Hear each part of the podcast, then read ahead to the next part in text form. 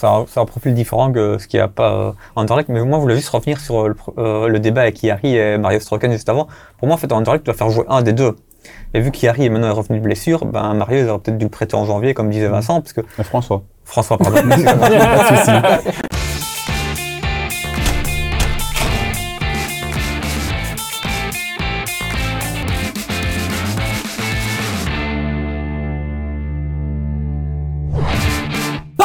sérieusement sans se prendre au sérieux, c'est toujours mieux. Bienvenue dans un nouvel épisode du Clubhouse Football Time. Quel plaisir, bien sûr, de vous retrouver dans une émission qui va aborder euh, beaucoup de choses. On va revenir là sur la Jupiler Pro League. On en a parlé énormément. Vous allez voir, on va euh, faire une grosse spécificité sur pas mal de sujets. Il y aura du Anderlecht, il y aura du Standard, il y aura du RWDM et évidemment en préambule la Cannes. Et on va revenir sur toutes les petites euh, euh, bilans évidemment de, cette compétition. Mais juste avant, on va vous demander le petit like. Allez, on va liker cette émission. Évidemment, c'est important. Abonnez-vous aussi si vous ne l'êtes pas au Clubhouse Football Time, c'est important. Évidemment, à mes côtés, eh bien, il y a en face de moi le grand Xavier Itzi. Comment ça va, Xavier? Ça va pas mal, toi, ça, ça. On dit pas souvent ton nom de famille. Non, c'est vrai, tu le dis très rarement, c'est italien. Itzi, voilà. Itzi. Ça s'écrit de- comment? Pardon? Ça s'écrit comment? Xi. I, non, I de Z I. Simple. Easy. C'est I. Facile, Easy. Voilà. Voilà, Easy. easy. Easy, Voilà. Easy Voilà, à dire. Très très bien. Lui c'est plutôt 4000 easy puisque Voilà. le originaire de, de la région vrai. de Liège. Et à côté, bien sûr, nous avons notre invité. Il a déjà parlé, donc il faut anticiper. Évidemment, il est là. Et oui, il veut se montrer. C'est très important. Désolé. Mon François Compagnie, comment ça va, mon François? Bien, toi, ça se passe? Bah très bien, très bien. Merci beaucoup d'être là. C'est un bonheur. À chaque fois qu'on te sollicite, tu, réponds toujours, euh, je dirais par l'affirmative. C'est un bonheur. Merci beaucoup de nous, euh, de, de nous, voilà, d'être là. Non, Ça mais c'est toujours un plaisir, même si je prends beaucoup de temps pour répondre aux messages, mais c'est toujours un plaisir. Ça, c'est parce que tu as une vie de famille absolument incroyable. Hein. Tu es certainement le papa le plus gâteau de la Belgique. Ouais, c'est le bordel à la maison. Ouais, ça doit être, euh, ça, ça doit forcément être, euh, être euh, pas facile, hein, parce que tu es joueur hein, aujourd'hui du côté de Ouais, et d'allier comme ça la vie de famille et euh, la, la vie de joueur, sachant que tu avais quand même ah, auparavant aussi des activités dans le milieu du Mhm. football, etc. Euh, comment tu répartis un peu ton temps? Comment tu parviens à répartir ton temps entre euh, le business, le, le rôle qui est le tien de joueur, et euh, le rôle de père qui te tient tellement à cœur? Bah, on va dire que je fais tout ce qui est business en voiture quasiment. Je suis beaucoup sur la route. Aller déposer les enfants le matin à l'école, les rechercher, puis le soir partir au foot. Donc, on va dire trois quarts du temps, je suis un peu en mode taxi. Ben oui, voilà, c'est déjà ça. hein. Voilà. C'est déjà ça, c'est bien, c'est important. À côté, évidemment, mon QTN SLN international préféré. Quentin, comment ça va? Ça va, la forme. Hein. On est là pour parler de Jupiler Pro League, on va parler de la Cannes, euh, on va parler de football. Donc, euh, T'étais donc, dans les stades, hein T'étais Dans les stades, samedi au Standard et dimanche à Charleroi. Ouais, ça va être sympa. Et justement, on va démarrer tout de suite, messieurs, avec euh, eh bien une séquence qu'on va un petit peu procéder anticipativement cette fois-ci. Je ne sais pas si vous voyez un, problème à ça. Le crack, la fraude, bien sûr, on rentre directement avec les bilans euh, qu'on peut faire débriefer cette Coupe d'Afrique des Nations qui a été ô combien intéressante. Premier avis très clair, le joueur qui vous a le plus impressionné, Quentin. Ouais, j'ai bien aimé euh, un ancien unioniste, Simon Adingra. J'ai vraiment bien aimé ce qu'il a apporté euh, avec la Côte d'Ivoire, surtout lors des, des derniers matchs.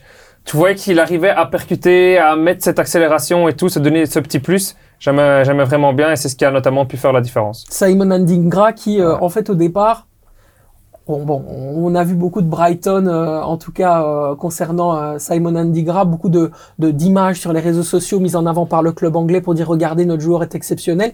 Une petite information quand même, c'est important. Il ne voulait pas qu'il participe à la Cannes, prétextant une blessure.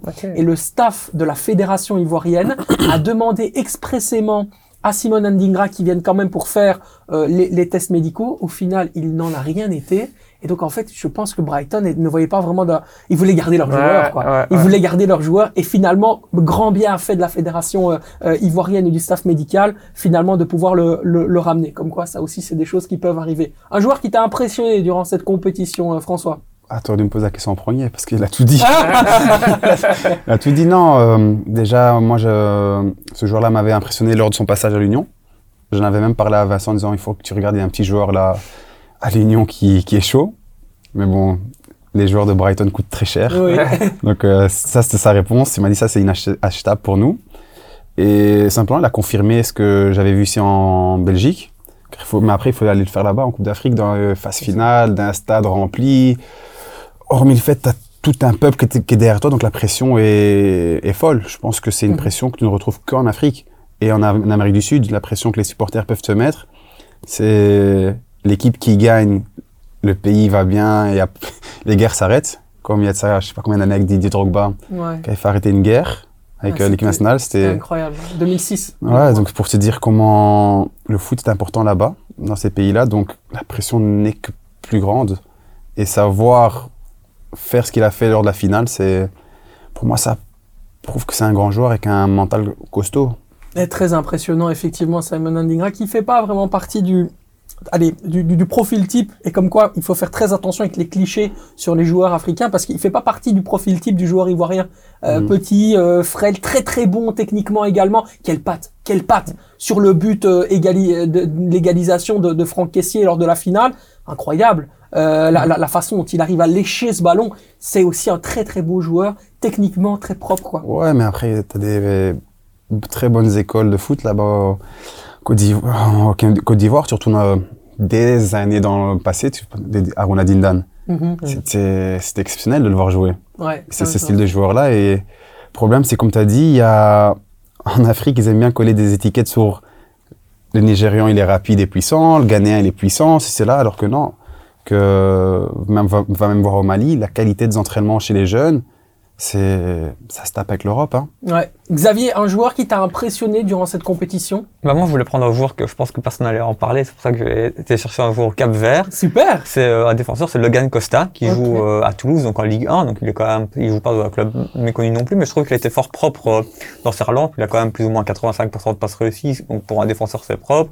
Il fait quasiment aucune faute. Enfin, il fait genre 0,4 fautes par match. Donc il est quand même propre dans ses interventions aussi. Je pense qu'il fait 4 ou 5 dégagements par match également. Donc on voit qu'il est quand même là présent au duel. Il réussit ses relances.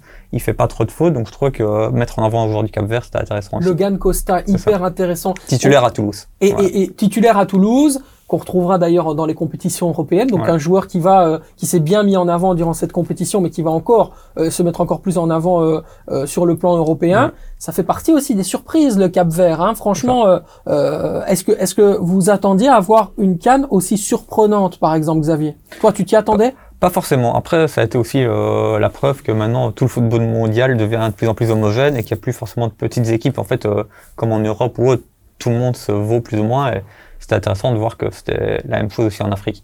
Qu'est-ce que notre, enfin cette compétition nous a appris in fine? On a appris quoi de cette canne? Qu'est-ce qu'on peut en ressortir? Parce que c'est c'est important quand on fait le bilan de se dire ok, maintenant on va sortir la quintessence de de ce qu'on a vu, de tous des événements, parce que c'était vraiment le divertissement hein, du début à la fin. On s'est marré euh, et en plus de ça, parfois il y avait des images absolument folles. C'était le spectacle total. Qu'est-ce qu'on a pu apprendre en dehors de, du, du- voilà, du, du divertissement de cette compétition? Qu'est-ce qu'elle nous raconte sur notre vision peut-être du football, Xavier? Vraiment, comme je l'ai dit, en fait, je trouve que vraiment, il n'y a plus vraiment de petits pays. Quand tu regardes tous les scores de la Cannes, je crois qu'il n'y a eu aucune euh, grosse gifle. Je crois qu'il n'y a jamais eu de 4-0 ou de 5-0. Alors qu'on se dit peut-être des pays comme euh, la Tanzanie, la Namibie ou quoi, on se dit c'est le Samarin de l'Europe ou autre. Et au final, ils ont quand même fait jeu égal avec tout- euh, plus ou moins tout dans leur phase de groupe Ouais, ou ouais. dans leur huitième. Donc c'est vraiment ça, je trouve que maintenant, tous les pays se valent, même si à la fin, on a quand même vu euh, sur le dernier carré euh, trois grosses nations sur quatre. Mais au final, tout le monde est capable de rivaliser avec tout le est- monde. Et ça qui est la quatrième- Qui est la quatrième alors? Bah, je pense le Congo est, enfin la RDC est un petit peu, non, elle fait partie des. Non, non, je non, mais, ça, non, mais- non, mais- mais pour moi, elle fait partie des, quand même des grosses nations. Mais tu as Côte d'Ivoire, euh, Nigeria, Congo et la quatrième demi-finaliste, c'était L'Afrique du Sud. L'Afrique du Sud, toi. Je pense que l'Afrique du Sud aussi. Ouais, peut-être avec l'Afrique du Sud, euh, la, la RDC. Mais c'est deux pays un petit peu, euh, un petit, on va dire, un peu en dessous du Nigeria et de la Côte d'Ivoire pour moi. Mhm. Mais c'est pas non plus euh, des petits pays non plus. Tu vois ce que je veux dire Ils sont vraiment entre les deux. Et je pense que euh, peut-être la prochaine canne, il faudra faire attention à eux. T'es d'accord euh, sur ça, François L'homogénéité des équipes qui va créer une espèce d'un espèce d'équilibre dans les rencontres? Ouais, moi je suis à ce niveau-là, je suis d'accord et ça rend aussi la, la compétition plus intéressante. Que là, tous les favoris qu'on nous annonçait, l'Algérie, tout ça, c'est sont sortis parmi les premières équipes et je pense que ça fait aussi la beauté de ce tournoi, Mhm. c'est qu'il n'y a pas de favoris. T'as plus de favoris que toi t'aurais même misé que l'Afrique du Sud elle, elle finisse dans le top 4 quand tu regardes les grosses équipes qui sont tombées avant ça. Ouais. Je pense pas. Moi, tu m'aurais demandé avant la Coupe du Monde, avant le- la Coupe d'Afrique, tu m'aurais demandé quelles équipes tu vois dans, parmi les quatre finalistes. Je t'aurais dit toujours les mêmes équipes Maroc, Sénégal. Sénégal, Algérie, Égypte. Ouais, bah ouais, c'est Et comme aucune de ces équipes-là a, dé- a dépassé le stade des quarts de finale. Ouais, c'est clair. Et puis euh, il y a aussi une chose que peut-être on, on- on peut faire le, le parallèle parce que beaucoup évidemment ont tendance à, à comparer. C'est fou le prisme aussi qu'on peut avoir par exemple en Belgique. Moi qui ai l'habitude de travailler à, à l'étranger, euh, de cette Coupe d'Afrique des Nations auquel on n'apporte pas nécessairement un grand intérêt, alors que par exemple chez nos confrères français, euh, en Suisse, euh, ailleurs, il y a beaucoup plus de respect sur la compétition et sur la façon dont, dont il faut la, la concevoir.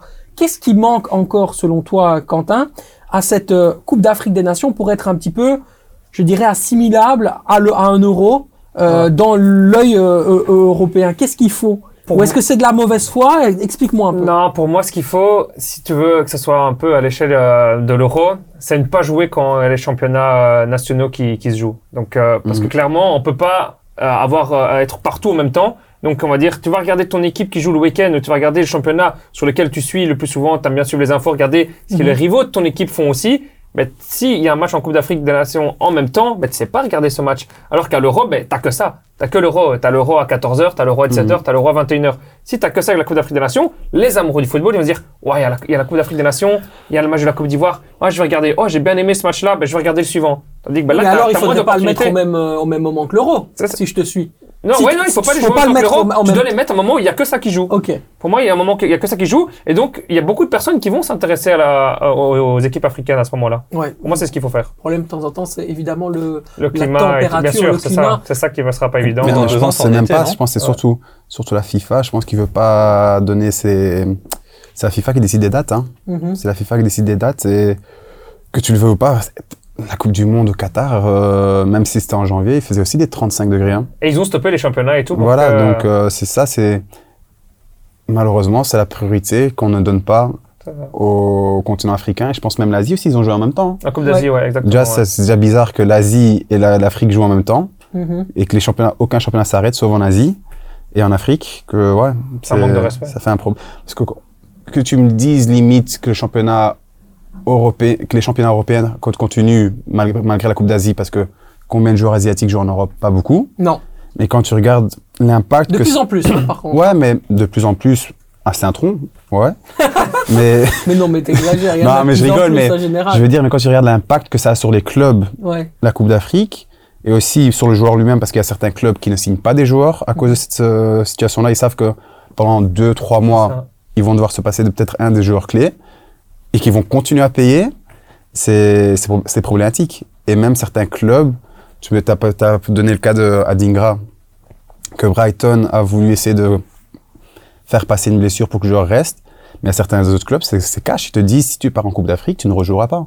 Moi, j'ai un ami à moi qui qui qui a connu ça à l'Antwerp, qui est parti avec le Congo en Coupe d'Afrique. On lui a dit avant, il était titulaire indiscutable, avant qu'il parte, on a dit, si tu pars, tu ne joueras plus. Bah, on peut, oui, on peut parler également du cas de Bono, le gardien du Maroc. C'est très intéressant Mhm. ce que tu racontes. Bono, le gardien du Maroc, était au, au FC Séville. Il devait être transféré en janvier au Real Madrid pour pallier à une blessure. Je sais pas si c'était celle de, c'était celle de, de Thibaut Courtois ou pas. Je vais pas m'avancer par rapport à ça, mais l'information elle est correcte. Euh, il a décidé d'aller à la Coupe d'Afrique des Nations. Donc le Real Madrid a complètement fait un pas dessus en disant tu vas au Real Madrid, euh, tu, tu, tu- ça doit être considéré comme ta priorité. Si tu décides d'aller à la Cannes avec le, le, le Maroc, eh bien tout simplement tu ne, tu ne participeras pas, euh, en tout cas tu, tu ne rejoindras pas la, la Casablanca. Donc euh, voilà, tu as raison. Ouais, mais Il y a aussi cette importance. Moi, je trouve que c'est honteux du club, mais après, c'est aussi compréhensible. C'est pas, ils te payent des millions par, euh, ces joueurs sont des investissements. C'est vraiment des investissements financiers. Que tu te dis, moi, je serais président, je peux comprendre de, de- de me dire, pendant trois mois, je vais payer un salaire, le mec va peut-être toucher un million par mois. Donc, trois millions, je vais payer pour le joueur qui sera pas chez moi. J'ai aucun contrôle sur ce qui se passe là-bas.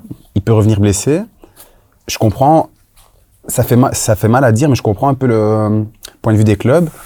Et le problème se trouve auprès de la FIFA. Il Ouais. faut trouver une solution que ça peut pas être possible que encore aujourd'hui, sachant le nombre d'Africains, on va dire 90% des Africains en cette Coupe d'Afrique jouent en Europe ou dans d'autres championnats, que ces joueurs-là doivent faire un choix. Mhm. Que tu ne devrais pas faire un choix entre l'équipe nationale et le club.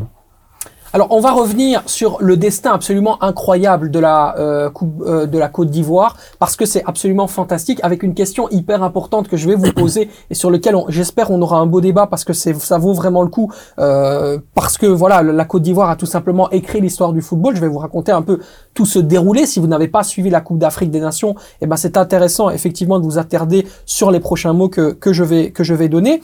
La Côte d'Ivoire pour démarrer euh, ou en tout cas en phase de groupe a été victime, en tout cas a vécu la deuxième plus grosse défaite de leur histoire en Coupe d'Afrique des Nations contre la Guinée équatoriale, battue 4-0. Il a fallu donc un match nul du Ghana et une victoire du Maroc pour les qualifier. Ils étaient donc parmi les meilleurs troisièmes.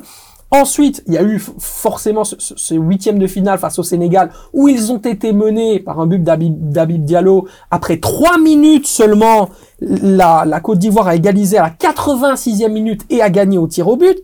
Lors de la quart de finale, ils sont à 10 contre 11 à partir de la 43e minute. Le Mali marque et donc forcément fait la différence à la 71e. Mais Simon Adingra, justement, dont on parlait, égalise à la 90e minute. Et Diakité offre la victoire à la 122e minute, donc pendant les prolongations. Ensuite arrive forcément ce match face au Congo et le premier but d'un homme qui, qui, évidemment est plus qu'un revenant, Sébastien Haller, qui va qualifier euh, la, la Côte d'Ivoire en finale. Et puis, cette fameuse victoire finale face au Nigeria après avoir été mené un but à zéro. La question, elle est très simple maintenant. Est-ce que c'est le plus grand comeback de l'histoire du football de sélection Quentin? Euh, moi, ça me fait penser, il y, a- pas longtemps, un peu la même chose d'un point de vue européen.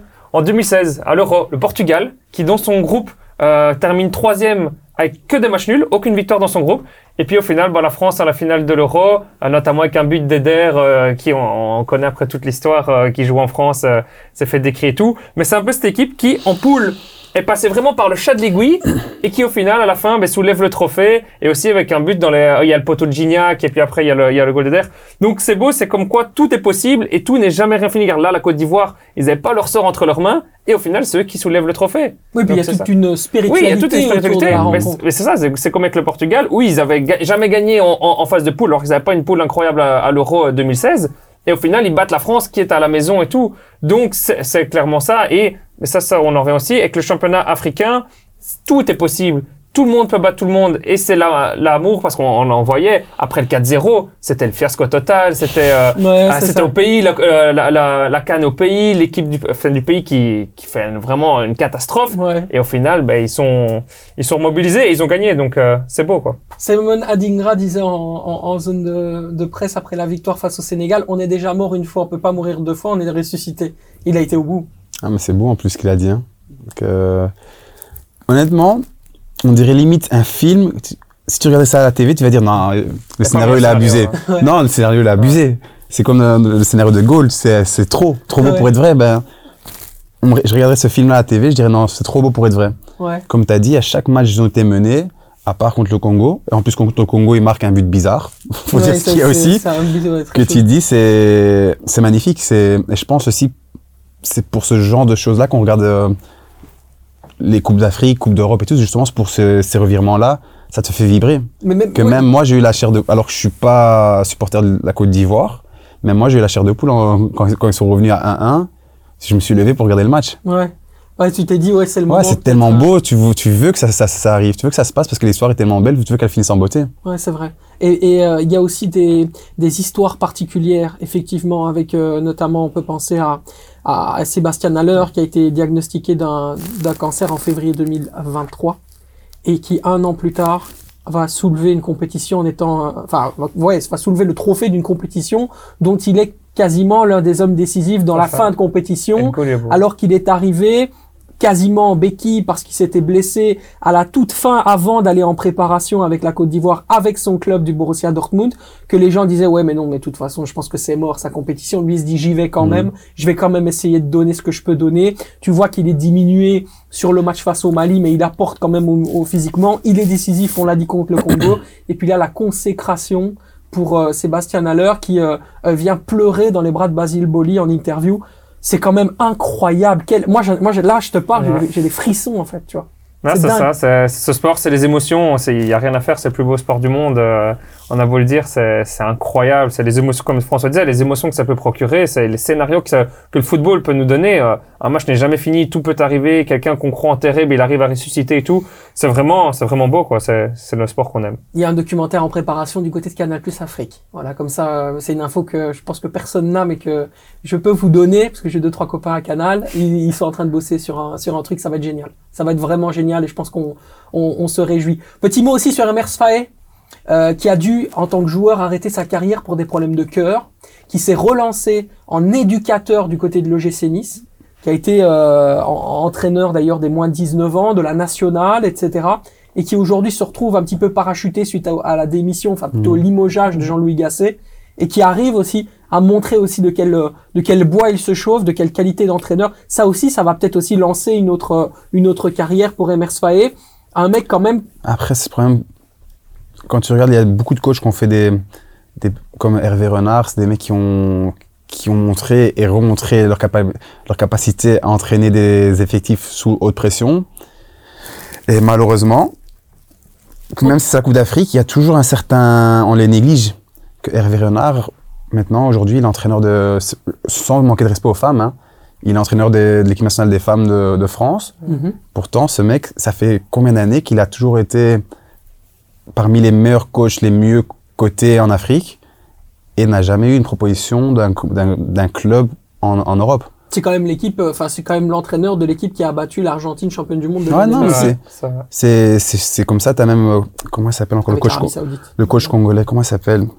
Oula, je, Euh, Je, je sais pas du tout de, quoi tu parles, mais pour revenir, pour revenir Non, mais par rapport dire, à moi, ce je, que tu moi, je veux dire, c'est qu'il y a un problème, c'est que tu as beaucoup de coachs qui font leur preuve en Coupe d'Afrique, Mhm. et finalement, il n'y a aucun intérêt concret venant de l'Europe. Ils vont trouver des bons clubs, mais toujours sur le continent africain. Mhm. Ils vont aller entraîner en- au Maroc, ils vont aller entraîner en Algérie, des choses comme ça. Et moi, je trouve que pour, ton, pour le coach de, de la Côte d'Ivoire, malheureusement, je pense pas que ça aurait un grand impact sur sa carrière de coach hors des frontières euh, africaines. Mais c'est fou que tu parles d'Hervé Renard parce que c'est justement l'entraîneur par lequel on a voulu remplacer Emers Faé.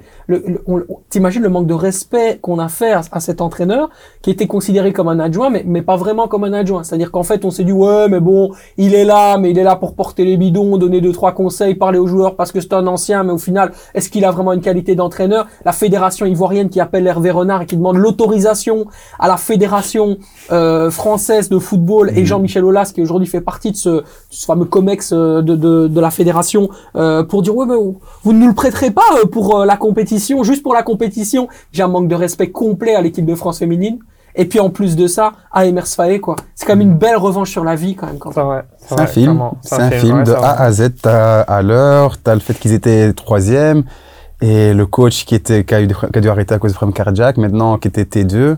C'est c'est trop beau pour être vrai, en fait, cette histoire. Ouais, c'est absolument dingue. On attendra le documentaire avec impatience. Et donc le Congo, qu'est-ce qu'on fait François avec le Congo?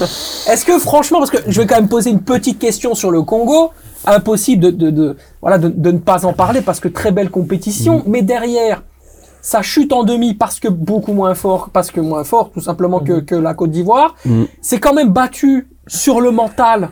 euh, dans une, euh, une séance de tir au but absolument épique face à l'Afrique du Sud du Gobros.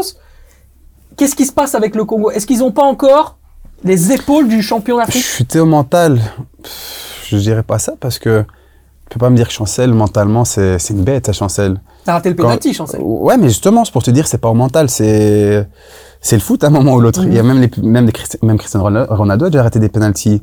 C'est il y a rien qui est sûr dans le foot. Que mentalement, je pense justement le Congo leur force c'est justement le mental. Ouais. Donc euh, c'est pas ça que je remettrais en question, simplement que c'est c'était pas pour nous cette année. hein. Ouais. c'est tout. Ils sont pas encore prêts à devenir un grand d'Afrique, Xavier? Bah, tout doucement, mais comme disait Arsène qui était là la semaine dernière, le programme du coach, c'est pour, euh, pour la prochaine Cannes 2025. Mhm. Donc au final, ici, déjà demi-finale, ils sont en avance sur leur, euh, sur leur planning, entre guillemets. Donc c'est déjà pas trop mal. Donc on verra euh, si en 2025, euh, si Ouais. les choix du coach et le programme du coach porteront leurs fruits pour aller soulever le trophée. Oui. euh, Non, mais le de la prochaine problème, CAN. pour concurrencer les autres équipes comme le Maroc des autres coupés, c'est que les infrastructures doivent suivre aussi. Quand tu vas voir ce qu'au Maroc ils ont construit, je pense que peu d'équipes européennes ont ce centre d'entraînement que, que l'équipe nationale a. Et au Congo, pour l'instant, il n'y a rien. Ouais. Et c'est difficile pour un joueur qui joue à Marseille, qui joue à Newcastle ou qui joue à- dans, les grands, ch- dans les grands clubs européens de rentrer au pays et qu'il n'y a plus cette structure-là. Que c'est mentalement, quand tu t'es habitué à un certain confort, à un certain luxe, c'est dur de retourner en équipe nationale et de, de- de devoir être performant sans tout ce confort auquel tu as été habitué dans, le temps. Mhm, mais, mais quand même une équipe qui progresse aussi au niveau des individualités, et qui arrive euh, pour la compétition en tout cas à mettre des choses euh, entre parenthèses. Mais effectivement, euh, ce problème-là se pose aussi pour d'autres fédérations. On a parlé, bien sûr, tu en parles du Congo, on peut parler de la fédération ivoirienne où, par exemple, en, en, en, en zone mixte, euh, Seko Fofana fait clairement euh, part de sa volonté peut-être de quitter la sélection après à peine y être arrivé, parce que lui n'a jamais accepté les sélections ivoiriennes. Mm. Euh, Certains disent d'ailleurs qu'il l'a fait un peu par opportunisme. Il le fait, il gagne la compétition. Et ensuite, à la fin de la compétition, il dit, je devrais parler, je vais dire des choses, il y a des décisions qui vont être prises, etc. Il y a aussi un peu ce truc de dire, est-ce qu'ils viennent pour la grosse compète? Voilà, parce qu'ils se, ils se ressentent, euh, voilà, ils savent que c'est un moment important dans l'histoire de leur vie par rapport à leur pays, etc. Évidemment, loin de moi l'envie de dire qu'ils n'aiment pas leur pays, hein, c'est pas ça. Mais est-ce qu'il y a quand même un, un, un petit souci d'organisation générale sur les, les, les pays africains où là, le Maroc, par contre, a gagné. Ouais, à ce niveau-là, à ce niveau-là, euh, le Maroc sont en avance, mais je pense que c'est en train de changer petit à petit. Quand tu regardes aussi, il y a de plus en plus de binationaux qui veulent aller jouer pour euh, leur pays, car à l'époque, c'était... Maintenant, ça va déjà mieux, mais à l'époque, c'était vraiment... T'arrivais à l'aéroport, le ticket n'était pas payé. Non, honnêtement, t'arrivais en sélection des hôtels, des- pour 20 joueurs, il y avait 4 chambres d'hôtel de prise. Et mentalement, même toi, quand on te propose, tu dis, c'est Bourbier là, désolé, Ouais. c'est Bourbier, j'ai pas trop envie de, me de me lancer dans cette aventure-là, alors que maintenant, Congo doit, est, est obligé pour une grande nation, parce que je considère le Congo comme une grande nation du foot africain, doit à un moment ou l'autre aussi avoir les infrastructures, infrastructures qui vont avec. Mais niveau organisation, ils font un effort déjà, c'est pas encore parfait. Ils viennent de loin, de très loin, et je pense que c'est le cas pour beaucoup de pays africains, et c'est pour Mhm. ça que de plus en plus, je pense qu'on va commencer à avoir des joueurs ayant grandi en Europe, nés en Europe, qui vont aller jouer pour le pays de, leur- de leurs ancêtres. Oui, Noah Sadiki d'ailleurs a pris euh, totalement position par rapport à ça en disant ouais moi je j'ai toujours été euh, léopard dans le sang, je vais rester léopard. Ouais, mais il aurait, il y a 10 ans, il n'aurait pas dit ça. Avec les histoires que nous, on a connues quand on était, même moi en équipe nationale de- d'espoir, il y a 10 ans, tu n'aurais pas dit ça. Parce que vraiment, il y a 10 ans, il y avait zéro organisation. C'était, on se débrouillait comme, comme, on, comme on pouvait. Et des fois, on devait s'entraider entre joueurs pour pouvoir euh, Toi faire t'as en- été en sélection des Espoirs. des espoirs avec le, le Congo. Ouais, ouais. Et là, j'ai connu des belles, des, des trucs que tu, que même moi, je pensais que c'était, quand on me racontait ça, ouais, François, c'est comme ça, comme ça, je disais, arrête tes conneries. Vas-y raconte raconte. Non, non, bah justement, je te donnais l'exemple de, de l'hôtel. Ouais. Quand on arrive à l'hôtel, euh, il y a même pas quatre chambres, il y avait trois chambres de réservées pour 20, 20 24 joueurs. Que- et là, ça devient l'entraide. Comment, heureusement que c'était en Belgique, il y avait des joueurs, beaucoup de joueurs qui jouent, en, qui jouent en Belgique, on a commencé à prendre des joueurs. Moi, j'ai pris deux joueurs chez moi. Ah ouais. Tel joueur a dû prendre deux joueurs celui. Et c'était ça, c'était la réalité avant de, quand je jouais pour la sélection congolaise, c'était ça la réalité. Mhm. Que même en, en équipe A, t'arrivais à l'aéroport, t'étais pas sûr d'avoir ton ticket. Pas encore de professionnalisme quoi. ouais, non, euh, c'était, C'est comme ça aussi qu'on permettra au, au pays de, de se développer quoi de ce que je Ouais, comprends. bien sûr, mais après, tu, tu vois que ils font un effort. Comme je dis, ils sont encore loin d'être euh, là où ils devraient être, mais on vient de très très loin. Ouais. Et c'est le cas, je pense, pour euh, trois quarts des pays en Afrique. Mhm.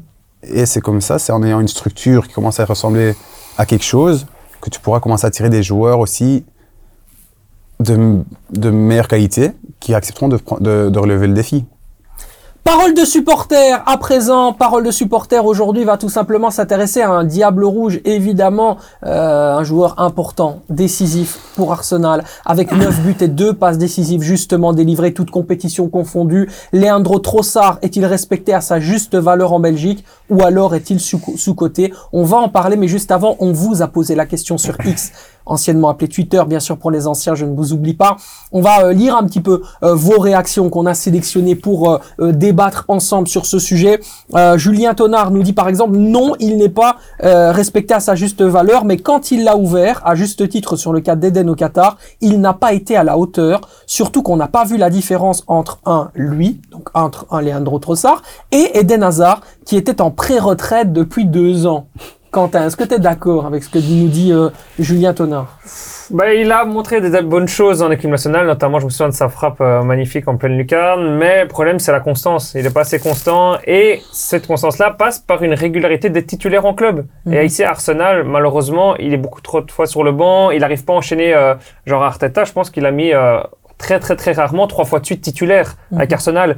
Et il a besoin de ça, même s'il joue Arsenal ou même s'il joue dans un autre club, il a besoin des titulaires parce qu'on sait, c'est le terrain qui, qui prône, c'est le terrain qui montre. C'est là que tu gagnes de la confiance, c'est là que tu gagnes de l'expérience et tout. Et c'est pas en jouant 15, 20 minutes et tout qu'il arrivera à passer ce step au-dessus, je trouve. Donc il faut qu'il soit vraiment de, de devenir un titulaire indiscutable dans un grand club comme Arsenal.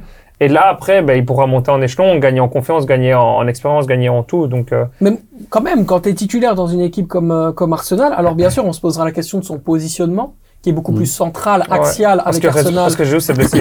Voilà, euh, effectivement, parce qu'il doit, il doit pallier à, à des blessures, mais il est tout le temps présent. Le but, par exemple, qu'il met euh, ce week-end face à West Ham, c'est très fort, quoi. C'est, encore une fois, c'est d'une facilité. On est en répétition, il répète les, les gammes, on- comme s'il était à l'entraînement, et il est, il est bon, quoi. Donc, Ouais, euh, il a du talent, il y, a, clairement. il y a quand même quelque chose à faire avec Leandro Trossard. euh. Ouais, clairement, c'est un super joueur. Après aussi, il a percé un peu sur le tard, donc c'est pas qu'on en parle des fois un petit peu moins.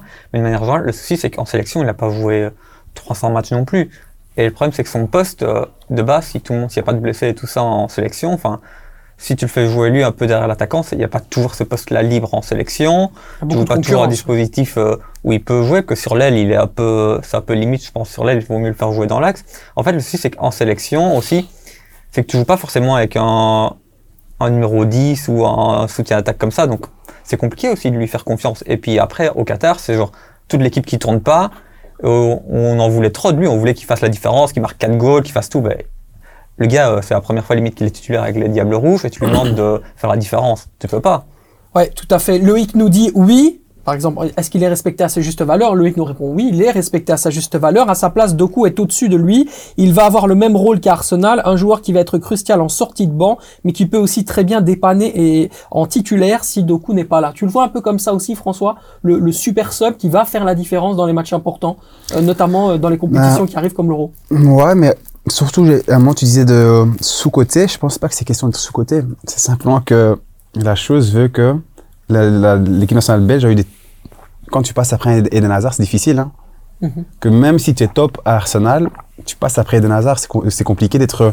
Tu peux pas mettre Trossard au même niveau que Eden Hazard quand Eden Hazard était au prime. Ouais. Tu peux pas, donc c'est pas question de sous-côté. Simplement, il est- moi, je pense qu'il est jugé à sa juste valeur, qui est d'être un très très bon joueur. Mais ce n'est pas un Eden Hazard, ce n'est pas un Romelu Lukaku, ce n'est pas un euh, Kevin De Bruyne. Ouais. Donc tu peux pas dire qu'il est sous-côté. Il est respecté à sa juste valeur. Mais il est dans une équipe, dans un dans- dans une équipe nationale où il y a des, pas des grands joueurs, il y a des, c'est des stars mondiales, hein. Non, mais statistiquement, pour les performances, c'est pour ça que moi je pose la question. Je trouve qu'il y a quand même une différence entre certains joueurs qui sont titulaires et qui sont très importants en équipe nationale et quelque part dont on ne discute pas vraiment de la position ou en tout cas du, Mm. du facteur de titulaire et le fait que Leandro Trossard, quand il est avec Arsenal, Et donc tu, tu, un le mettrais à la place de, tu le mettrais à la place de qui? Mais c'est compliqué. Non, mais je te pose la question. Ben, moi je te réponds en te disant que c'est compliqué. Voilà. Mais, maintenant... euh, Mais si c'est compliqué, si c'est compliqué, c'est qu'il y a une raison. Ah, bien sûr, mais tu peux le mettre en faux neuf, tu peux le Ouais, mettre euh, en deuxième attaquant si tu joues dans un système à, à 4-4-2, tu peux le mettre derrière Ok, l'attaquant. mais la question est, tu sors qui? Bah, tu peux dé... Bah, là, c'est là le, le, le Non, vrai mais problème. bah, donne-moi Je suis un nom que toi. tu pourrais sortir. Moi, par exemple, je sors pas Doku non plus. Je suis d'accord avec toi. Personne sort de coup. Je sors pas Bakayoko parce que pour moi, il est gaucher, il est pied gauche et il rentre sur son droit. Donc, euh, enfin, il rentre sur son gauche à c'est des mecs qui te changent le match en une action. Voilà, je Mhm. pense comme toi. Mais après, est-ce que à un moment donné, dans une circonstance de match, on peut pas le voir euh, d'une autre manière, tu vois? Est-ce que est-ce qu'on peut pas, dans un schéma tactique avec une certaine animation, contre un certain adversaire, par exemple, se donner le- l'espoir, même si le statut en Belgique est quelque chose qui règne et qu'à un moment donné, les gens sont formatés dans leur état d'esprit par le, le statut des choses, que ce soit dans les médias ou que ce soit dans le monde du football ou que ce soit dans les- le- le- la considération qu'on a de la vie ici, en tout Mhm. cas en Belgique c'est comme ça et en Europe en général. Euh, Romelu Lukaku, dans l'esprit de tout le monde, doit commencer titulaire, mais peut-être que dans certains matchs, il est plus intéressant de mettre un profil comme Leandro Trossard en Est-ce que tu vois ce que Romelu fait depuis. Il a quel âge, mon Romelu? Non, mais je suis Ouais, pas en train de dire qu'il non, faut pas parce le que mettre même l'heure- titulaire. non, parce que je veux dire, à que l'heure- d'aujourd'hui- Romelu est titulaire, Non, à- indiscutable. Voilà, donc c'est ça que je te pose la question. Mais à dans une circonstance de match où tu dois faire, euh, par exemple, le jeu, par exemple, face à une équipe qui va euh, te, te, te donner beaucoup de mal dans, dans une, configuration balle au pied comme pouvait l'être par exemple la Croatie.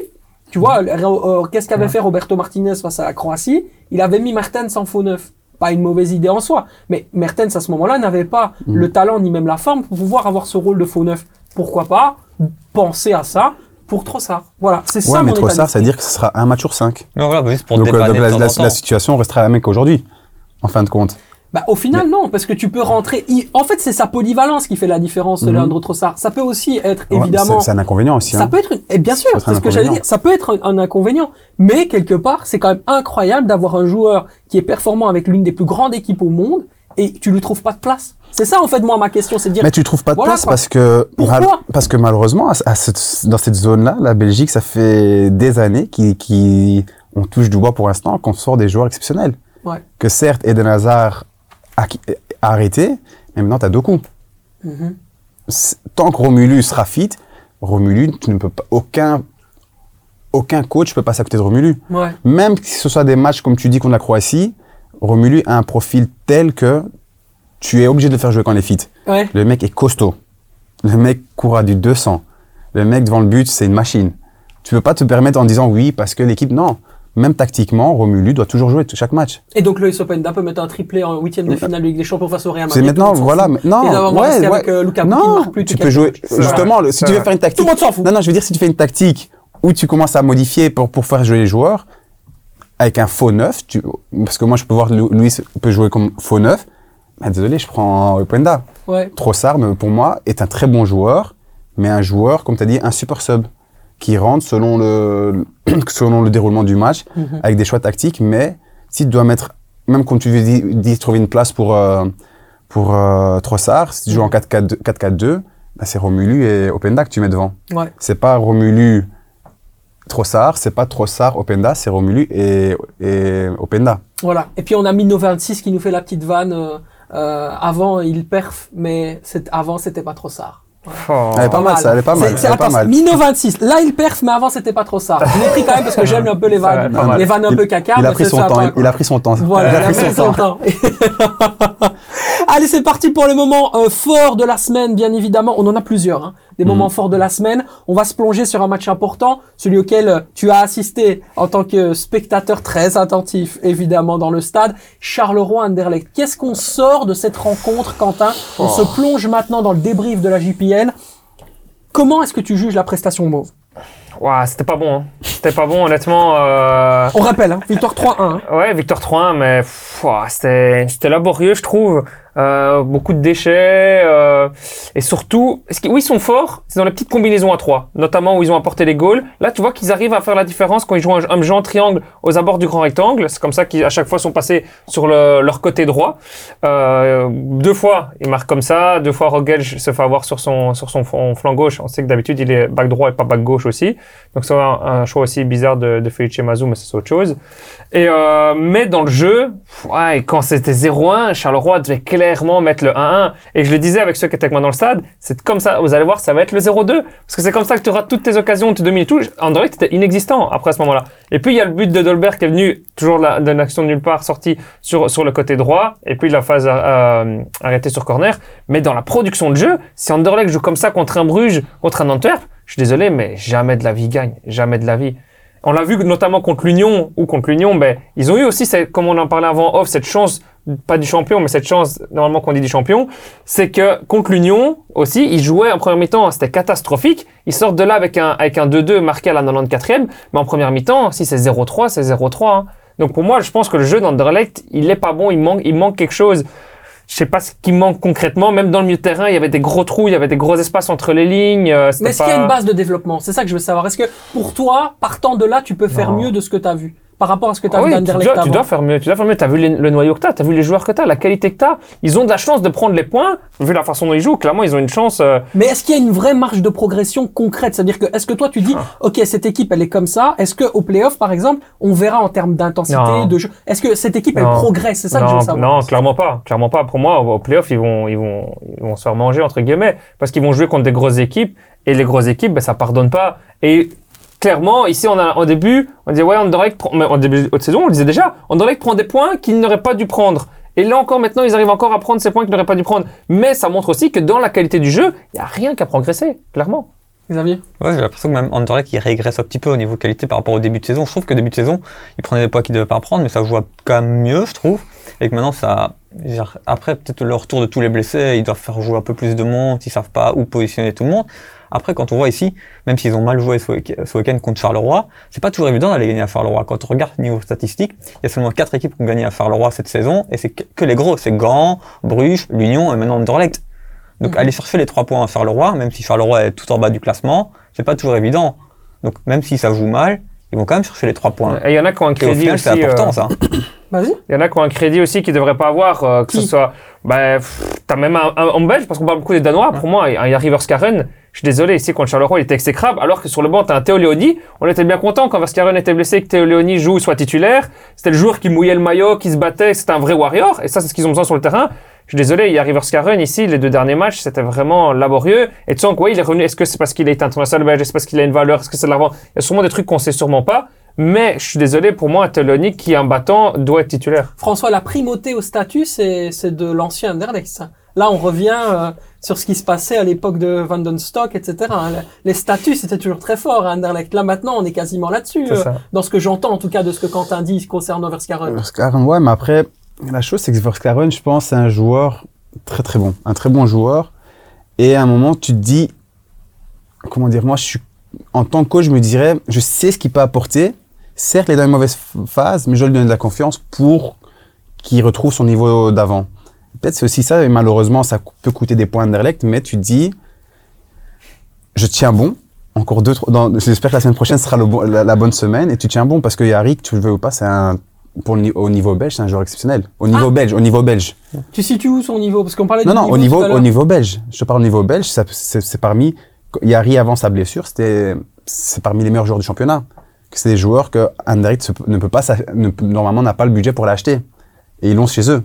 Moi, c'est mon, mon, mon ressenti parce que je vais faire des yeux bizarres. Mais Ouais, est aussi. pas d'accord. Ouais, je suis pas d'accord parce que, ok, avant sa blessure, il était comme ça. Mais là, à un moment, quand t'as un Théoloni qui, qui mouille le maillot, Ouais. qui donne tout et tout, tu peux pas lui dire, mais voilà, ici, n'étaient Théo pas là. Léoni est un bon joueur, est un très bon joueur. Hein. Ouais. Le petit, même si c'est un, comment on dit, Bluer, euh, qu'il a percé assez sur, sur le tard.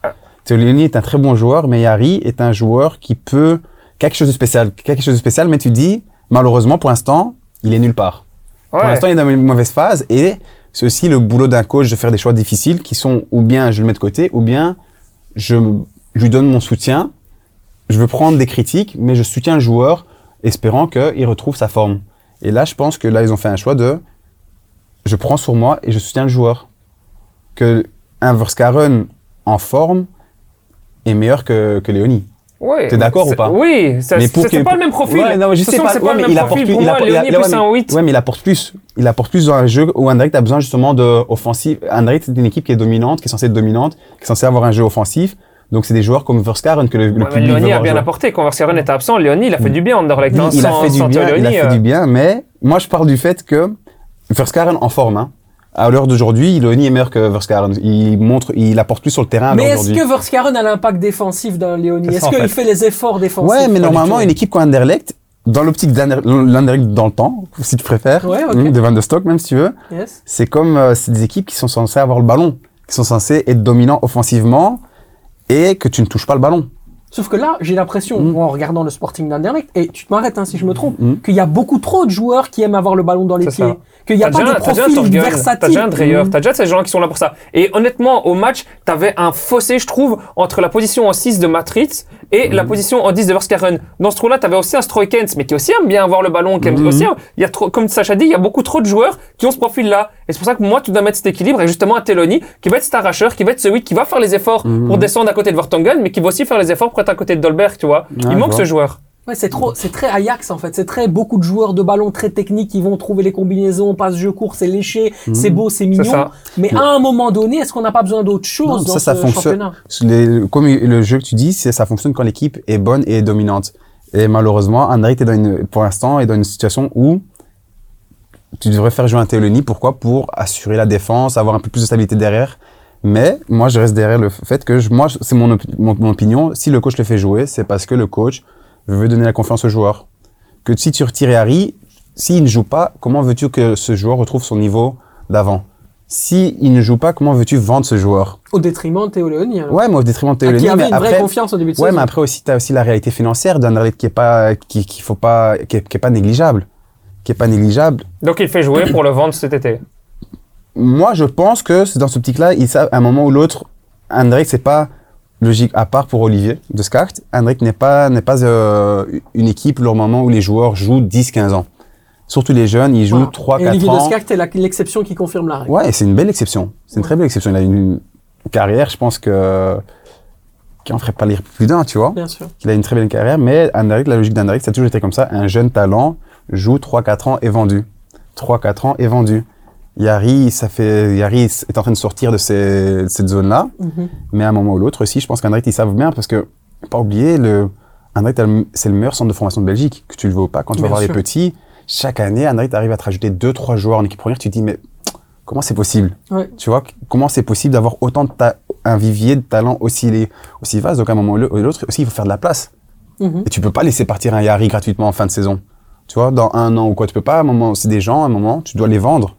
Parce que derrière, ça commence à arriver. Ouais, bien sûr, il y a des talents. On a vu le, le jeune Nunzio Eguanda, si j'espère que je, je prononce bien, qui est, qui est- qui est très bon aussi. Très très bon, gros potentiel. Ah ouais, Il y a des bons jeunes qui arrivent au Sporting Ah, d'Annecy, mais c'est ça le problème, c'est qu'à un moment place un donné, moment. voilà, mais est-ce que c'est pas bouchon Tu vois, est-ce qu'à un moment donné, on n'est pas, ça va pas bouchonner? Moi, je voulais vous parler de Mario Strokens aussi. C'est un sujet important pour moi. Mm. C'est quoi sa vraie place? C'est ça. Comment Ouais. est-ce qu'il progresse? Euh, Est-ce qu'il n'a pas intérêt justement à partir du Sporting d'Anderlecht pour, pour, pour justement s'émanciper Ou là, on va peut-être avoir besoin d'un profil comme lui ailleurs où il y en a pas beaucoup et où là il y a un peu trop des joueurs comme lui de ballon à côté ou des profils un peu de ces joueurs un peu taille moyenne, etc. Techniquement intéressant, bon dans le redoublement, jeu court, très bon sur la frappe de loin, qui sait aller chercher les intervalles, mais mais qu'est-ce qu'il apporte en plus au collectif Anderlechtois Il y en a beaucoup des joueurs comme ça, Mhm. tu vois. On fait quoi avec Mario Strokens Mario, il faudrait, moi, je serais, moi, je serais le, précis- le, le- je serais Anderlecht, je le prêterais. C'est un joueur, à l'heure d'aujourd'hui, fi- euh, sa valeur marchande n'est pas encore assez intéressante pour le vendre. Mais qui a un potentiel. Voilà, qui a un potentiel. Donc, c'est des joueurs à prêter parce que faut pas croire que Mario Strunkens, des joueurs, quand ils arrivent en équipe première, ça coûte, ça coûte de l'argent. C'est un investissement Mhm. sur du long terme. Et aussi, il faut que ce- cet investissement soit rentable. Le vendre aujourd'hui, c'est le vendre, c'est le brader. Mhm. Donc, un joueur comme Mario, moi, je serais, dans l'idéal du club, ce serait de le prêter. Qu'il aille quelque part, qu'il aille, qu'il aille se faire voir, qu'il aille faire ses dents ailleurs. Ou bien pour revenir et jouer en tant que titulaire indiscutable, ou pour être vendu. Ouais, il y en a beaucoup qui devraient euh, notamment euh, aussi quitter le Sporting d'Anderlecht cet été. Parler de Mario Strokels, tu peux parler de Yuri euh, Verskaren, on peut parler également de Francis Amouzou, euh, qui a un problème lié à la pubalgie qu'il doit, qu'il doit régler, qui lui apportait un vrai profil différent.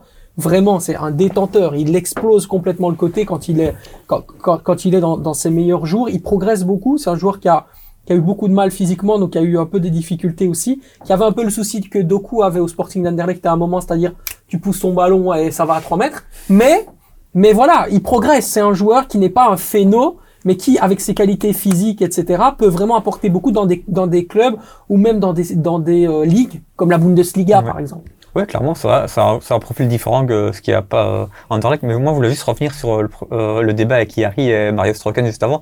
Pour moi, en fait, en Anderlecht, tu dois faire jouer un des deux.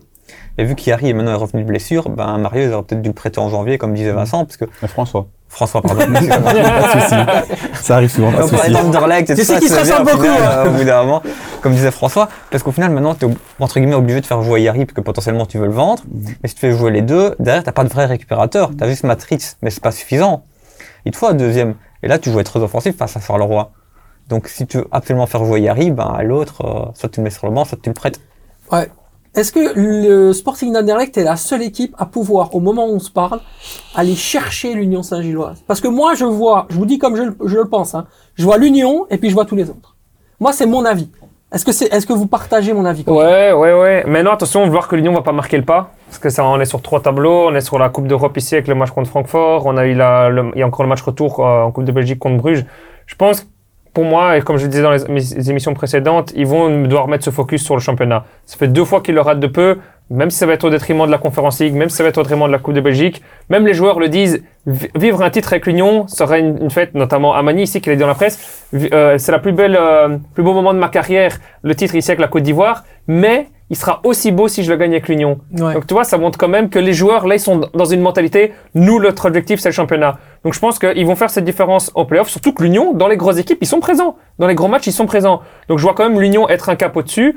Et, euh, et après, ouais, t'as même Anderlecht, je la vois pas deuxième. Hein. Pour moi, même un Bruges est, est meilleur qu'un qu'un Anderlecht. Donc euh, Ouais, ils sont en train d'arriver avec euh, les gros sabots et, Ouais. Le, le tracteur euh, pour euh, venir récupérer tout le monde et le mettre tous sur le côté. Le club de Bruges, hein. ils sont vraiment, euh, je dirais, bien occupés à refaire leur retard. Et la crise qui battait le, son plein vers octobre-novembre, ouais, elle est totalement terminée. Et après, hein. t'as un gang qui est la Gantoise, eux, par contre, c'est c'est cat- c'est cata. Ouais. La Gantoise qui est la pire équipe de 2024 du championnat. Merci Michel Douagi c'est et ça. sa volonté de faire du business. Mm. Ça, euh, on ne le remerciera pas au niveau du sportif. Mais, euh, mais, mais tout simplement, ça s'appelle recevoir les pots cassés. Ils doivent assumer, c'est tout. Vous avez une euh, logique pécuniaire où à un moment donné vous voulez vendre, eh ben vendez. Mais donné, ne venez pas vous plaindre d'avoir des, des résultats sportifs catastrophiques. Je vais même te dire que je pense que le Standard va gagner contre Gand, tiens, à Ouais. domicile. Son l'avant-dernier match à domicile euh, de la phase Et il y classique. a bientôt Anderlecht la Gantoise aussi, où là, on verra. Ce serait un match bien Euh, c'est dégueulasse. ça, exactement. Allez, tiens, quelques petits mots justement sur euh, le Standard. Une petite question, Xavier. Euh, on a vu ce quatuor Isaac Price, Ayao Kawabe, euh, Steven Alzate et le, retour, d'ailleurs très bon retour, d'Aiden O'Neill. Est-ce que là, Ivan Leko a trouvé son trèfle à quatre feuilles? Honnêtement, c'est dur à dire, parce qu'au final, le Standard, ils ont gagné, mais c'était quand même pas fou. Hein. Ils gagnent 1-0 sur un goal. O'Neill, tu lui remets le même ballon, il essaye 50 fois. Je pense que le ballon, il finit une fois, il est peut-être deux au même endroit. Et à côté de ça, euh, t'as vu tous les ratés de Louvain. Enfin, Noubi, il a fait un bon match, mais il a fait, euh, vers la fin, la, euh, la dernière demi-heure, il a fait deux, trois, euh, Des cagades, on appelle ça. en ouais. Marseille. Ouais, tout à fait. des, des gros ratés. qui, Pour le même prix, Louvain, ils doivent au moins faire 1-1. Ouais. Et on n'est pas dans le même débat si euh, le Standard prend pas les trois points. Donc au final, ok, c'est les quatre peut-être meilleurs milieux de terrain euh, au vu du début de saison, enfin jusqu'à maintenant au Standard. Mais t'as pas beaucoup beaucoup mieux. Ah, je sais que t'aimes bien William d'accord. mais Pas voilà. du tout. Mais voilà, à part ça, toi, t'as pas beaucoup de solutions non plus. Est-ce que c'est le meilleur, euh, le Quatuor? Je suis pas sûr qu'au final, comme je l'ai dit, le Standard, ils ont pris les trois points, mais euh, on va pas se réjouir, hein, c'était quand même mauvais. hein. C'était mauvais.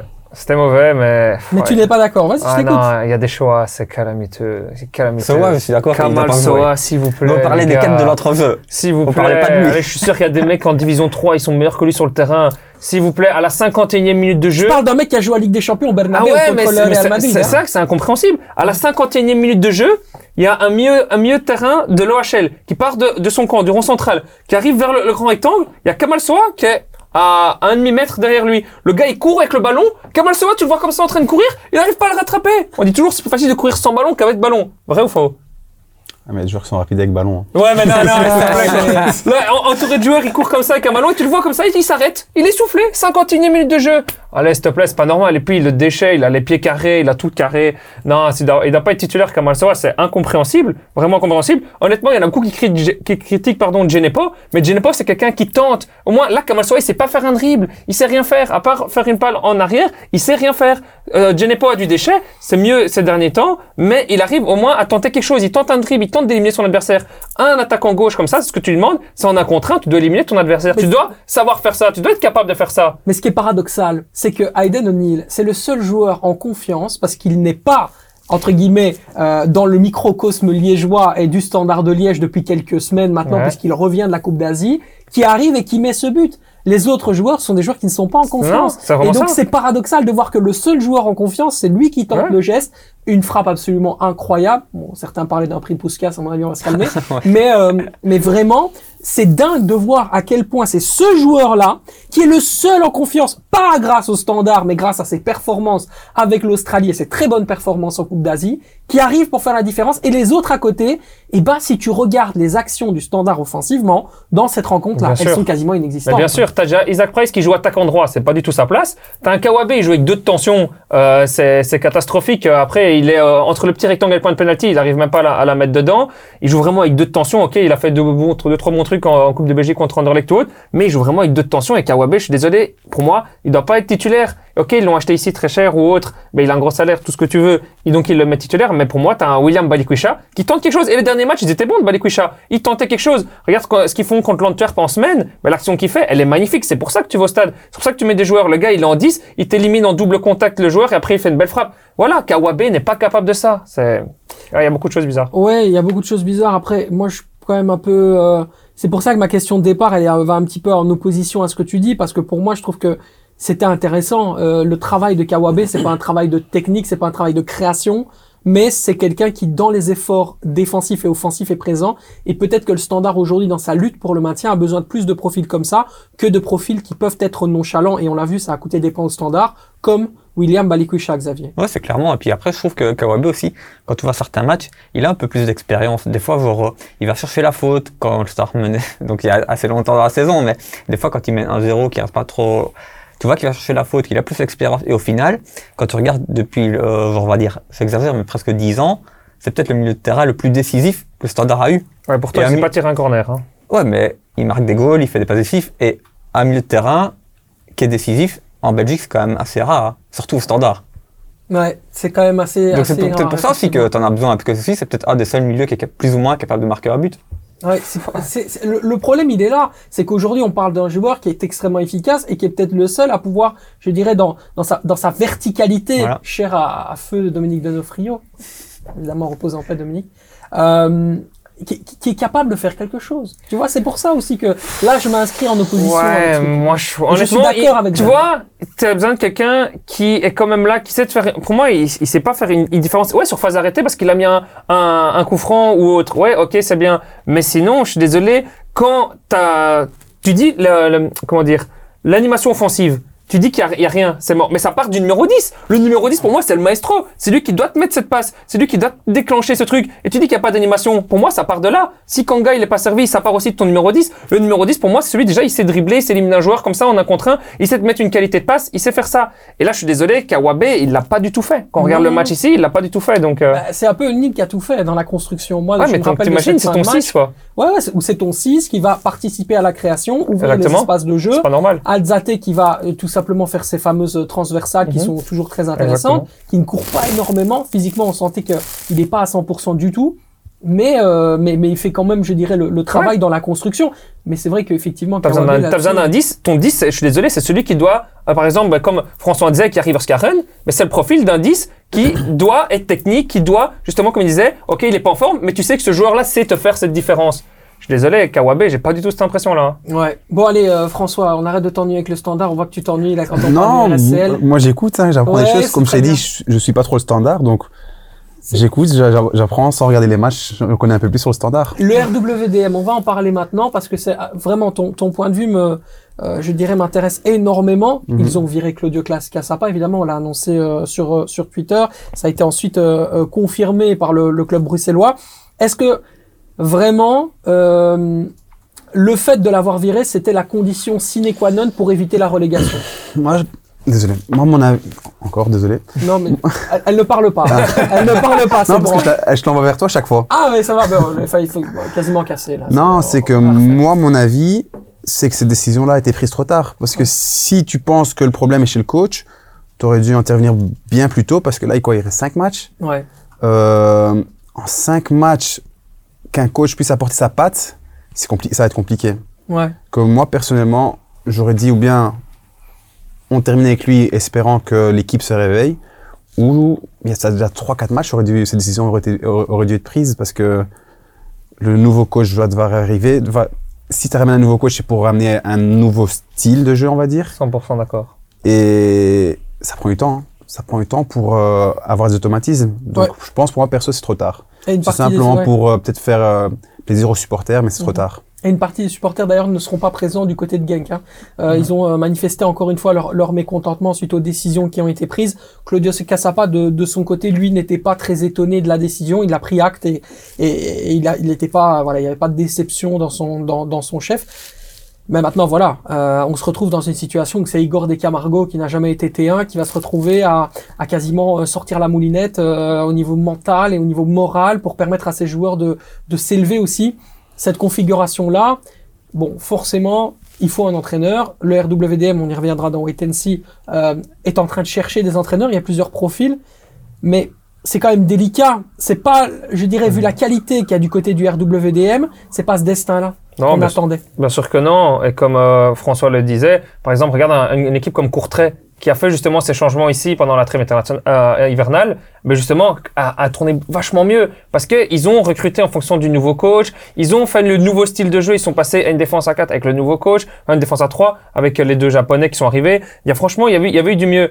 Ici, honnêtement, comme tu le dis, il y a de la qualité. T'as quand même un McTargay, t'as un Biron. Il y a plusieurs clubs de Pro League qui aimeraient bien avoir des McTargay et des Biron dans, même qui sont La plus hauts. Oh, voilà, exactement. Voilà, la Gantoise qui voulait un Biron, tu vois. Mais qui est une équipe qui joue les playoffs 1. Donc, Ouais. il y a de la qualité. T'as du Adelaide, le gars, comme un joueur Arsenal. Faut Pas se le cacher. Après, je pense que défensivement, euh, c'est un peu plus compliqué. C'était déjà le cas en première phase, ça reste toujours compliqué. T'as des joueurs comme Sampaio qui veulent, euh, qui sacrifient tout. euh, c'est, le- son match était exécrable. Mais, euh, mais Faut ouais. que tu nous présentes ce joueur, parce que même moi, Sampaio, euh, je pensais que c'était un cocktail à la base. je te jure. Non, mais Sampaio, vraiment, c'est quoi? C'est, je connais pas le joueur. Un joueur brésilien Ouais. qui vient encore de, de toutes leurs filiales du, Botafogo. du Brésil, Botafogo et tout. Et le, on sait que le football brésilien, argentin et tout, c'est vraiment, mais comme McAllister, notamment aussi qui vient d'Argentine à l'Union, c'est des joueurs, ils sont là, c'est des guerriers, mais frérot, tu peux pas faire ça ici en Belgique. T'as vu ce que t'as fait? Le gars, il est rentré dedans, genre euh, Ouais. coup d'épaule. euh, t'as l'impression. ça euh, ne se siffle pas au Brésil. Ouais, peut-être ok, Au mais ici en tout cas. ça ne euh, se siffle pas. Non, t'as des belles images là-bas. hein. Ouais. Quand tu regardes le championnat brésilien, t'as des images, tu dis waouh. Ah, euh, C'est un autre sport. Hein. c'est un autre Ouais, sport. c'est plus, t- c'est plus physique, euh, effectivement. Ah. Et surtout, les arbitres laissent beaucoup plus Voilà. jouer. Peut-être qu'il a pas encore non, il a pas encore compris ça, je pense. ouais. Ouais, c'est ça. Voilà. Pourtant, il y a des qualités. Il y avait eu un beau mercato quand même, encore une fois, le petit Mathias Zegovia, ce qui est très très bon, euh, qui est un Paraguayen prêté par euh, Botafogo justement RWDM, ailier droit de grosse qualité. Ouais, Euh, mais Il y a de la qualité, en fait. Ouais, c'est mais il y a de la qualité. Mais trop il y a, de qualité, transfert, il y a de la qualité, hein. ouais, mais la qualité, tu vas prendre des joueurs déjà dans des championnats qui sont le foot est totalement différent. Ça prend du temps pour s'adapter. Que si- quand tu as besoin de te sauver vite, tu essaies de prendre des joueurs qui jouent un football européen déjà, tu vois, qui ont déjà de l'expérience ici. Tu vas pas prendre le risque d'aller prendre un joueur euh, au Brésil, paraguayen, qui a jamais mis ses pieds déjà dans un, dans un pays froid, de deux, qui a jamais joué le foot européen, et t'attendre que c'est lui qui va, te- qui va sauver ton équipe. Ouais, ouais, c'est clair. vois C'est clair. Que des joueurs comme ça, déjà encore te couper, des joueurs comme ça, tu les prends, mais sur le long terme. Des joueurs comme ça, c'est dit, c'est un joueur que je prends sur le long terme. La première année, ad- année d'adaptation, deuxième année, confirmation. Pas maintenant en disant que c'est lui qui va faire la différence. Frédéric Swell alors, dans ce cas-là, qui est arrivé en provenance de, de Malines, très bon jeune joueur, d'ailleurs jeune belge de gros gros talent. Je trouve que c'est un beau profil, mais qui peut-être dans ces circonstances-là ne va pas progresser comme on l'attendrait.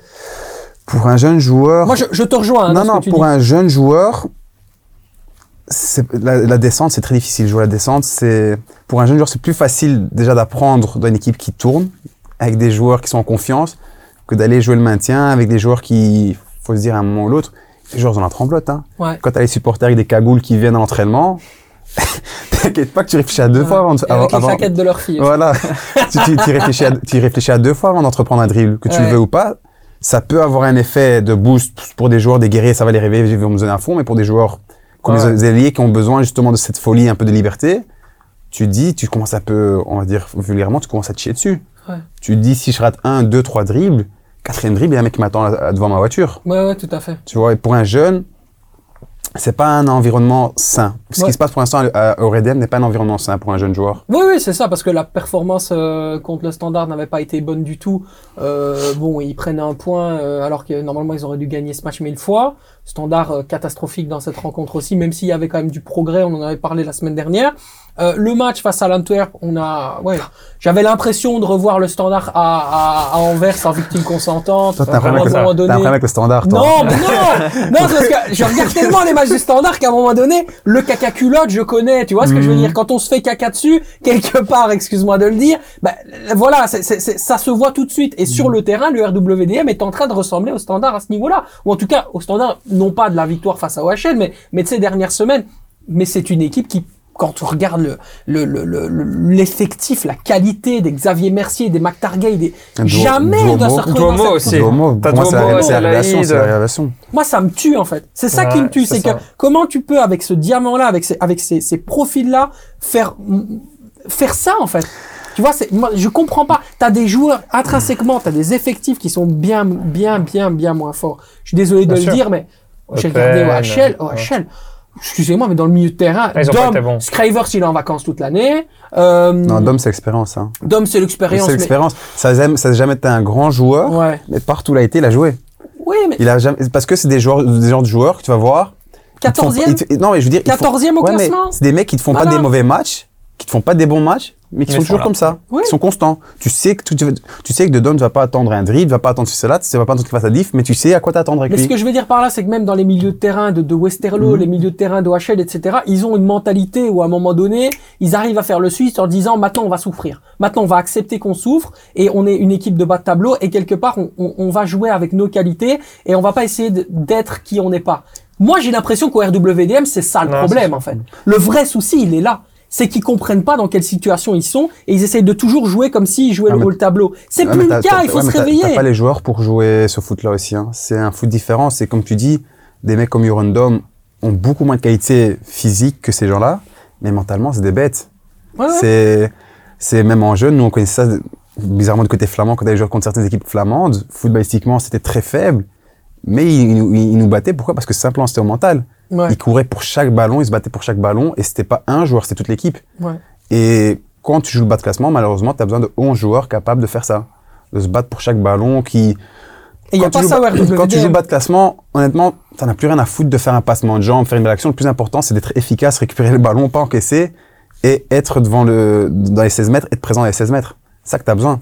Résumé donc, qui va être relégué Le RWDM va-t-il aller en relegation Non, je peux pas le dire. Moi, moi j'espère qu'RWDM reste, donc je peux pas, je peux pas le dire. Comment ça, tu peux pas le dire oui ou non Non, pour moi, non. Parce Non. que moi, je suis bruxellois, donc je, je dirais.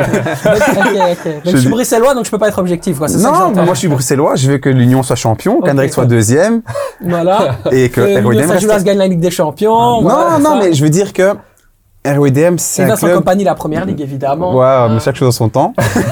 On lui souhaite Non, wish you the best, Vincent. RWDM, c'est un tellement beau club que j'ai pas envie qu'il redescende parce qu'après, quand remonter, c'est une galère.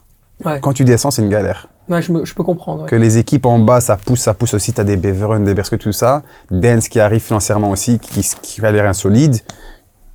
Ils Les ont. Japonais sont forts. Les Japonais sont prêts. Je sais même pas si Japonais. C'est je des Japonais singapouriens. Effectivement, C'est c'est des Japonais, mais qui ont leur société à Singapour. Ça, et c'est euh, des les gens- RWDM, ils ont tellement galéré, ils ont connu tant d'années sombres Ouais. que c'est leur première année. J'espère que c'est- ce sera pas la dernière année en, D, en D1. Ouais, compliqué. Quentin, un, de- un dernier mot sur le RWDM, relégué ou pas? Parce que évidemment, on a compris que François, il a, nous a fait une sauce tomate ici. Non, relégué, je pense pas. Oh, pas, pas Non, relégué pas relégué pour moi parce que. Ils vont sauver s'ils vont en relegation play Ouais, ouais, ouais, parce ça, que ça, ça va être compliqué. Les re- relegation playoffs, ça va être compliqué. pour moi, pour moi, ça sera court très open. Courtrai, Eupen Ouais. descend. Parce qu'ils ont, les- ils ont Biron, Gay, euh, Mercier, et c'est des joueurs qui, même, même s'ils sont deuxième des relegation playoffs, ils joueront contre le troisième de, de D2. Je pense que ça, ils peuvent le faire parce qu'il y a toujours cette différence entre dire, ok, tu vas me dire, ouais, ceux de D2, ils auront la mentalité gagnant, ils vont tout donner et tout. C'est pas cette ça, c'est mentalité-là, mais ces équipes. Les pense équipes que- se valent maintenant entre la D, bon, pas le bas de classement de D1B et la D1A, mais les équipes se valent maintenant. Des- Les équipes, tu as bien vu, Ouais, ouais. toutes les équipes, Ouais. chaque fois, c'était quoi, c'était, c'était Serein qui a été, qui est descendu comme ça ou qui est monté comme ça? Ouais. Avec le- Monté, le relegation playdown, c'est que déjà les, les effectifs se valent, à part sur la DRED, mais le problème c'est que quand tu as une saison entière, tu te fais U et tu te fais menacer, rien ne tourne comme tu veux. Il faut pas croire que d'un coup, le week-end d'après, tu vas, c'est bon. Mais ils on ont mis la barre zéro. beaucoup trop pour moi. Tu montes, t'es promu. Et j'ai l'impression ils étaient déçus parce que là, ils ont été un cas à un moment quand ils étaient genre 10e, 12e. Mhm. Non, t'es promu, ben t'es 10e, t'es 12e, c'est bien, commence pas à t'emballer pour essayer d'être dans les playoffs 1. Non, chaque chose en son temps, Ils tu ont- vois. Il y a une pression malsaine qui a été mise. pour moi, c'est clairement ça. Ils ont eu, je pense que le président a eu des, a eu une ambition trop grande et qu'il a fait passer aux supporters. Quand tu as un président qui te, qui te fait, qui te fait miroiter de, de l'argent par ceci, des investissements ceci, cela, Lyon, Lyon va aider les, va aider le club. En tant que supporter, toi aussi, tu t'a- tu t'attends aussi à avoir une belle saison. Mhm. Que je pense qu'ils auraient dû dire, c'est la première année. Bien le sûr. plus important, c'est le maintien. Ben, bien sûr. Et on va donner le dernier mot à Xavier, qui est évidemment l'expert avec le RFC Serein de la relégation. Ah, donc lui, évidemment, doit savoir ce qui va se passer avec le RWDM. Vont-ils être maintenus ou pas? Tu as connu cette histoire pendant des années. Tu les, tu, tu les as côtoyés dans un stade. Et puis ils sont sauvés contre le 50 RWDM d'ailleurs. spectateurs, il y avait, t'étais là Et Tu ils faisais ont- partie des 50, Eh, mais ils ont empêché le RWDM de monter il y a deux ans. Incroyable, incroyable. Mais oui, j'étais là au stade Voilà. aussi. Ah, on Ah, tu vois, t'étais avec moi alors. Avec ton bonnet, ton écharpe, il était là, du RFC Serein. Ah, ouais, le RFC Serein, mais oui, mais c'est bien, Et il la faut prochaine, continuer. l'année prochaine, avec son écharpe en première voilà. Allez, sérieusement. Oui ou non Relégué ou pas le RWDM En fait, je pense que ça va être s'ils refont euh, jouer peut-être euh, ceux du début de saison, qu'au début de saison, ils avaient un super début de saison, je trouve. Ils perdaient des points de hasard et de jeu, mais ils jouaient bien, ils étaient dixième, un truc comme ça, comme Quentin disait. Et puis en janvier, ils ont fait, je crois, il y a 17 mouvements entrants et sortants, c'est trop. S'ils refont confiance un peu à l'équipe de début de saison avec le nouveau coach, je pense qu'ils se maintiendront. Mais après, s'ils font jouer euh, tous les nouveaux qui sont pas habitués au championnat, qui, entre guillemets, euh, n'ont pas forcément l'amour pour le club, eh ben, je pense qu'ils descendront. Voilà, et prochain sujet concernant la relégation, ce sera la semaine prochaine. Ce sera évidemment le Sporting Charleroi. Il sera grand temps de venir et de faire un gros bilan sur le Sporting Charleroi la semaine prochaine. On vous donne d'ores et déjà rendez-vous. Wait and see. Évidemment, Wait and see, c'est votre journal sur les transferts. On vous a donné quelques petits insights. C'est la fin du mercato, donc on va vous donner deux, trois petits trucs. Mais voilà, c'est relativement léger. On espère que ça vous plaira, évidemment. Merci à vous euh, de d'être venu, François. Un grand merci. Non, c'était avec plaisir. Hein. T'es toujours un bienvenue. plaisir, hein. Voilà, t'es toujours la bienvenue. Tu fais euh, euh, ici, tu viens, tu m'appelles, tu me dis je veux venir, j'ai des trucs à dire. Tu es là, on te, on décommande les autres pour toi. Voilà, on le fait. Voilà. Et, et surtout, dis-toi une chose, c'est que moi je pense beaucoup à ton frère parce qu'il doit vivre des moments qui sont très difficiles. Euh, perdre pour un gagnant comme Vincent Compagnie, ça doit être tellement compliqué. Tu dois certainement l'avoir eu plusieurs fois au téléphone. Mentalement, ça doit pas être facile. Non, c'est partie de l'apprentissage. Hein. Et aussi, il faut se dire ce qui est. Euh, il savait déjà avant même que ça allait pas être facile. Niveau budget, je pense que c'est le plus petit budget ou le deuxième plus petit budget de la première ligue. Et quand tu quand as un effectif à toi que ta ligne offensive vaut le prix du bas gauche de l'équipe adverse, ça devient compliqué. Ouais. Que l'Angleterre, c'est pas comme le, le gouffre financier est tel que problème, si tu vas avoir des joueurs, si Vincent va avoir des joueurs de première ligue, il sait pas ce qu'il acheter dans le championnat Voilà. un joueur moyen de première ligue, c'est direct 15-20 millions. Ouais. Ils n'ont pas cet argent à dépenser, donc ils savaient déjà à quoi. Ils savaient que ça allait être compliqué, qu'il allait devoir faire du bricolage. Oui, en espérant aussi que les propriétaires euh, de Vincent Compagnie ne le lâcheront pas alors qu'il a signé un contrat jusqu'en 2028. Ça, on verra bien. Mais en tout cas, on lui Non, souhaite beaucoup de courage. Parce je que pense je pas. pense pas, parce que ça faisait partie du projet. À la base, Burnley n'était pas censé. Ils avaient un projet sur plusieurs années. Mhm. C'est un plan qui sont en avance sur euh, le programme. Ouais. Donc financièrement, ils savent pas encore euh, assumer la première ligue. Voilà, il a fait acheter quand même des transferts qui sont intéressants. Le petit Assignon, le petit Maxime Estève. Il y a de la qualité. Les joueurs qui sont arrivés du côté de Burnley pourraient quand même leur aider à aller grappiller des petits points. C'est le but. De là à aller euh, chercher la, le maintien au PL, bah, je, moi je ne me Ça prononcerai sera compliqué, mais bon. Ouais. Euh, tout est possible. On a bien avec la Côte d'Ivoire, donc. On verra bien. On verra Un bien. nouveau scénario. Bah, on verra bien. En tout cas, on croise les doigts. Et Vincent, tu es toujours, tu pourras lui dire, vous êtes toujours le bienvenu ici dans le, dans le clubhouse. Euh, Quentin, merci. Avec plaisir. À la semaine prochaine. À la semaine prochaine. Toujours plus de dynamisme, Toujours plus de toujours dynamisme. plus de puissance Exactement. et toujours plus de Charleroi. Du coup, on va rigoler. Ah, on Allez, on va bien s'amuser avec Charleroi. Euh, Xavier, merci. Avec plaisir. Bisous au bébé comme Oui. d'habitude. Et puis quant à nous, eh bien, on se retrouve évidemment la semaine prochaine dans le Clubhouse Football Time. Merci à vous de nous avoir suivis. Le like, n'oublie pas pour ceux qui sont restés jusqu'à la fin. Merci. Et puis euh, surtout, dites-nous si vous avez des idées d'invités ou des gens que vous voulez voir dans le Clubhouse. Tac, ça se passe ici dans les commentaires. On attend vos conseils et vos retours. Ciao, ciao